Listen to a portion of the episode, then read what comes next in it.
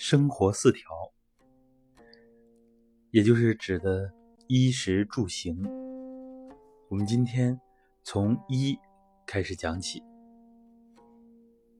练功呢，穿着什么样的衣服，或者说养生之道，对衣服有什么要求？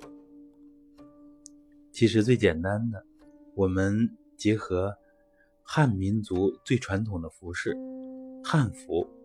就能够知道汉服为什么会那样，因为它是符合我们传统的养生之道的，也符合我们练功的要求。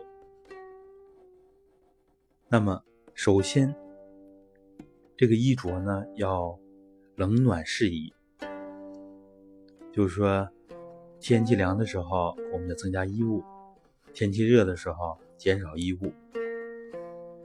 冷暖适宜，这样是最好的。不要跟大自然去对抗。本来天气很冷，我们要穿的很薄，然后呢，显得自己练的功夫很好，这是没必要的消耗。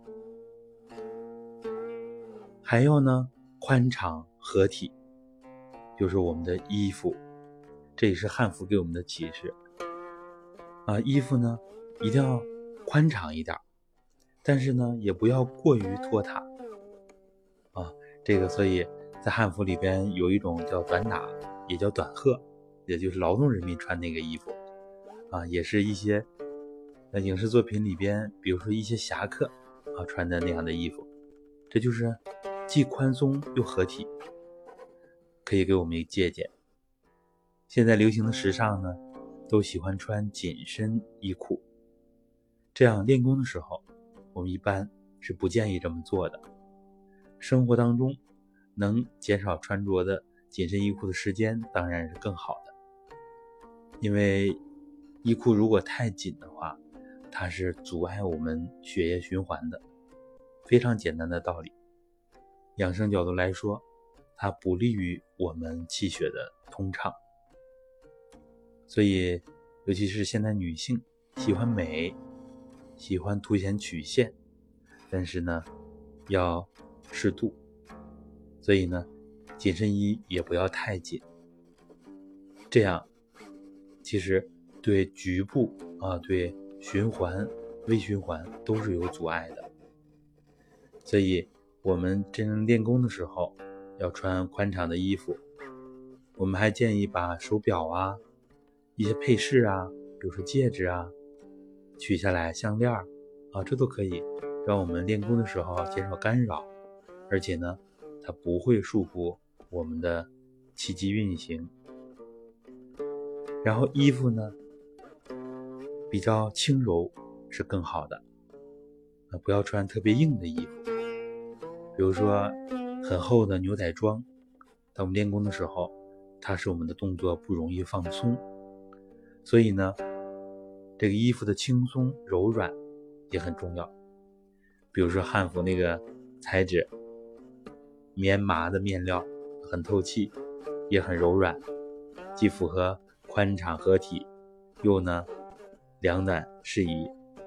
比如说汉服啊，它这种交领呢，就是在我们最弱的肚脐这个地方反而多了一层啊，实际上是很科学的。我觉得我们的古人。其实他是非常懂得我们的养生之道的。那么呢，嗯，其实，在我们练功的时候，最好呢把领扣解开，比如说穿着外套啊，或者是呃穿着衬衫，把领扣最上面的一个扣啊解开，这样的话呢，脖子这个地方也比较放松一些。这是更好的，嗯，然后呢，就是腰带，腰带呢也不要系得很紧啊，就像练武功一样，啊，系得非常紧，那是为了发力。我们呢宽松一点，这样也是以畅通气血为大的原则更好。再有呢，就是练功之后啊，容易出汗，尤其是夏季出汗呢。其实一般不建议啊，非常不建议呢继续，就是比如说中间休息了，然后中午休息，然后下午要继续练功，那么就要把这个湿的衣服换下来。这个我们大家一般也都知道。练功之后呢，毛孔都打开，这样别让过多的湿气进入体内。这个时候最好用干毛巾给它擦一擦。要是洗澡的话呢，就洗一下温水澡。严格禁止，就是说练功之后出大汗，然后冲凉，啊，洗凉水澡，那样的话呢，寒气很容易进入体内。所以呢，这个是我们练功的一些细节。然后现在其实条件也允许，然后呢，比如说汗湿的衣服，我们及时换下来，啊，尤其是夏天要勤换这个湿的衣服。这呢，其实就是我们练功对衣着最主要的要求。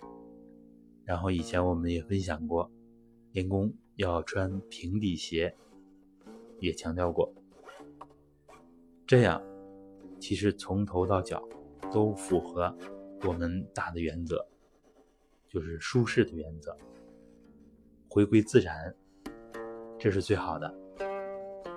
好，关于生活的四条，关于衣着，我们就分享到这儿。